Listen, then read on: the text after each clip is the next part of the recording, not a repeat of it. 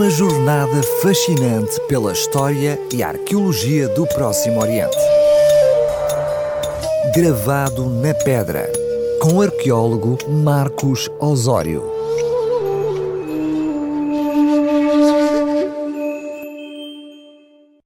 Olá, estimado ouvinte, é com muita satisfação que estou de volta a este espaço para trazer-lhe as mais recentes novidades sobre um velho achado arqueológico.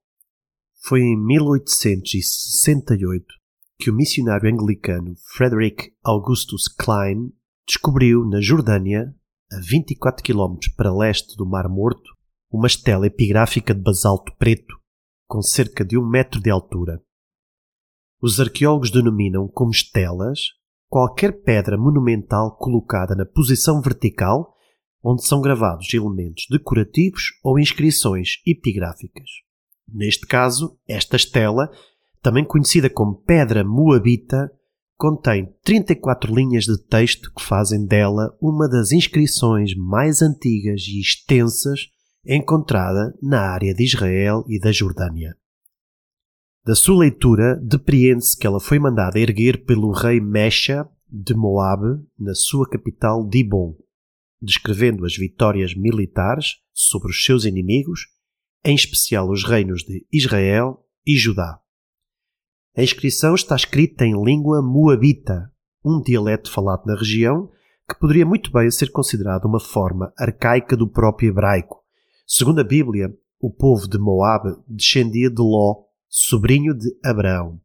Por isso, não é de estranhar que os seus descendentes falassem uma língua muito semelhante, sendo provável que um moabita e um hebreu se entendessem mutuamente. Moab e Israel tiveram uma longa história de intercâmbio.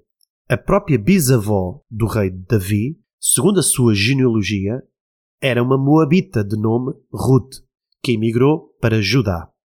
Mas estes dois povos também tiveram frequentes conflitos bélicos, lutando pelo controle de certas áreas estratégicas, especialmente zonas de riqueza mineira, que passavam de um lado para o outro ao longo dos séculos. A cronologia da estela deve recuar às últimas décadas do século IX a.C.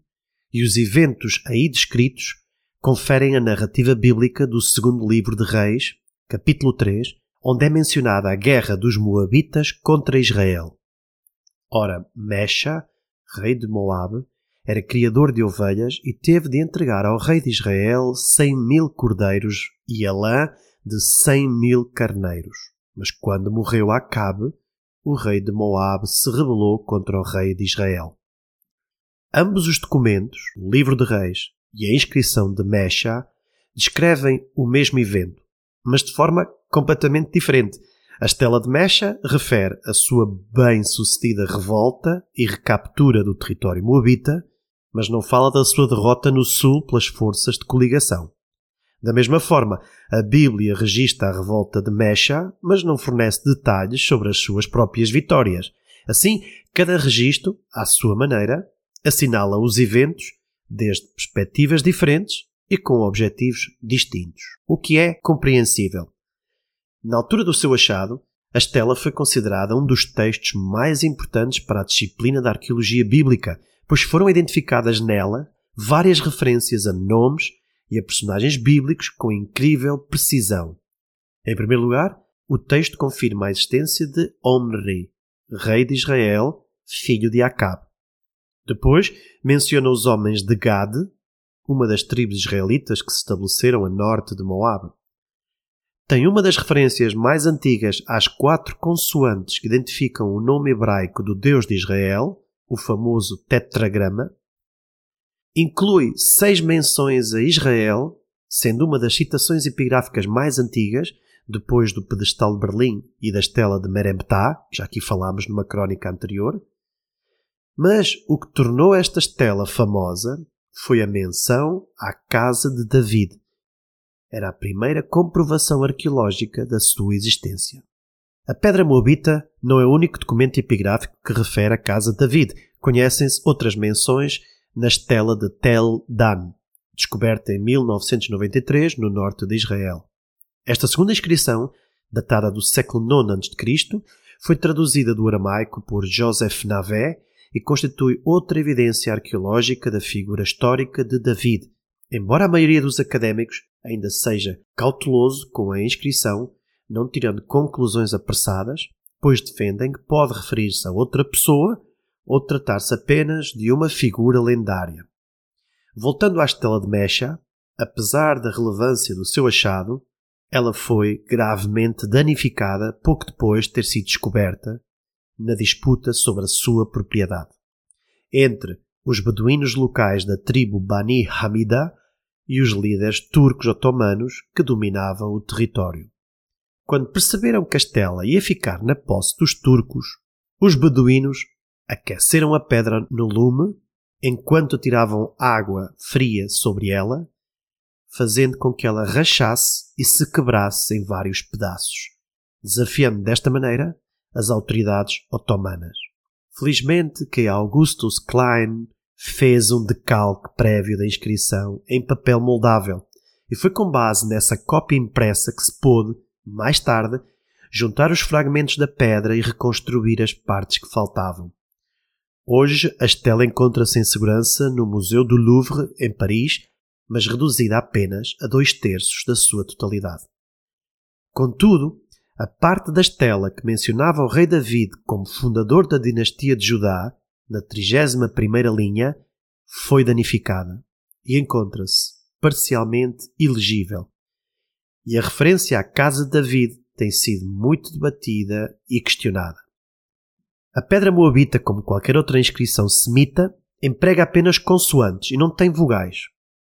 A referência à casa de David consiste apenas de cinco consoantes, correspondentes às nossas letras B, T, D, W, D. BT quer dizer casa e diz Bet.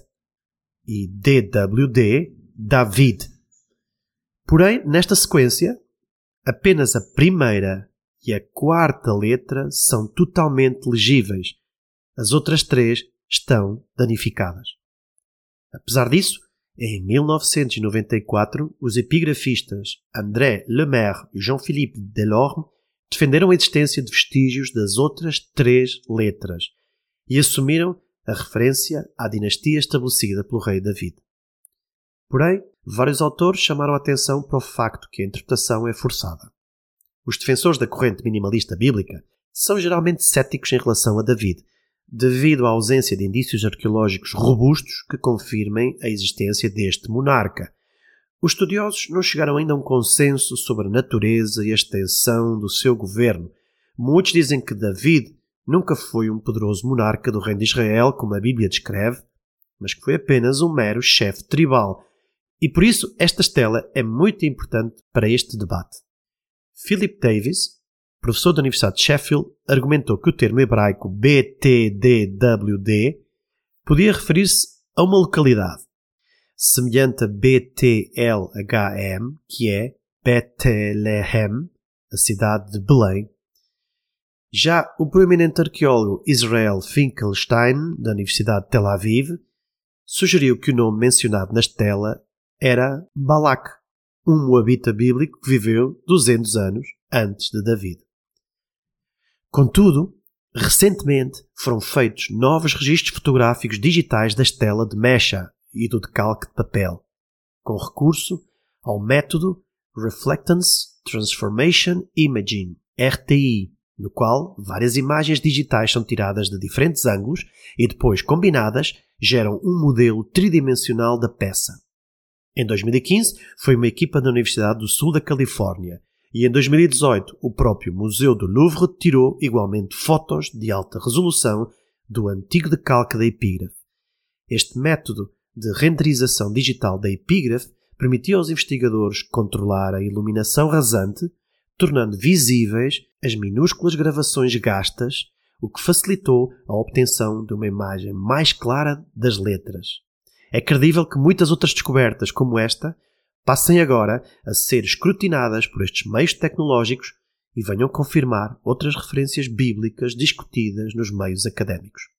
Estes resultados permitiram que os pesquisadores Lemaire e Delorme, no final de 2022, voltassem a rever a inscrição e confirmar a sua leitura das três letras duvidosas num artigo da Biblical Archaeology Review, reforçando a hipótese de que a inscrição é um documento fiável e de que há bons indícios de que o rei David seja uma figura histórica.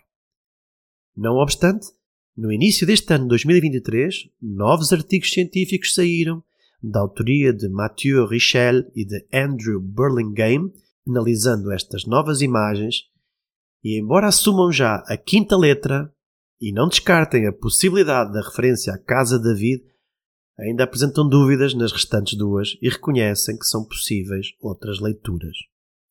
Assim, verificamos que o debate sobre a possível referência epigráfica à dinastia do rei David da Bíblia está longe de ficar fechado e provavelmente continuará nos próximos anos. Mas isto é arqueologia, à procura dos factos incontestáveis e seguros para a narrativa histórica. E são discussões deste tipo que queremos aqui explorar, e por isso, se ainda não escutou os episódios anteriores do Gravado na Pedra, pode aceder ao site radiorcs.novotempo.pt ou nas plataformas de podcast. Conto estar consigo na próxima semana com mais um achado arqueológico do Próximo Oriente, desta vez não gravado na pedra, mas gravado num pente de marfim. Não perca a próxima crónica. Uma jornada fascinante pela história e arqueologia do Próximo Oriente. Gravado na pedra, com o arqueólogo Marcos Osório.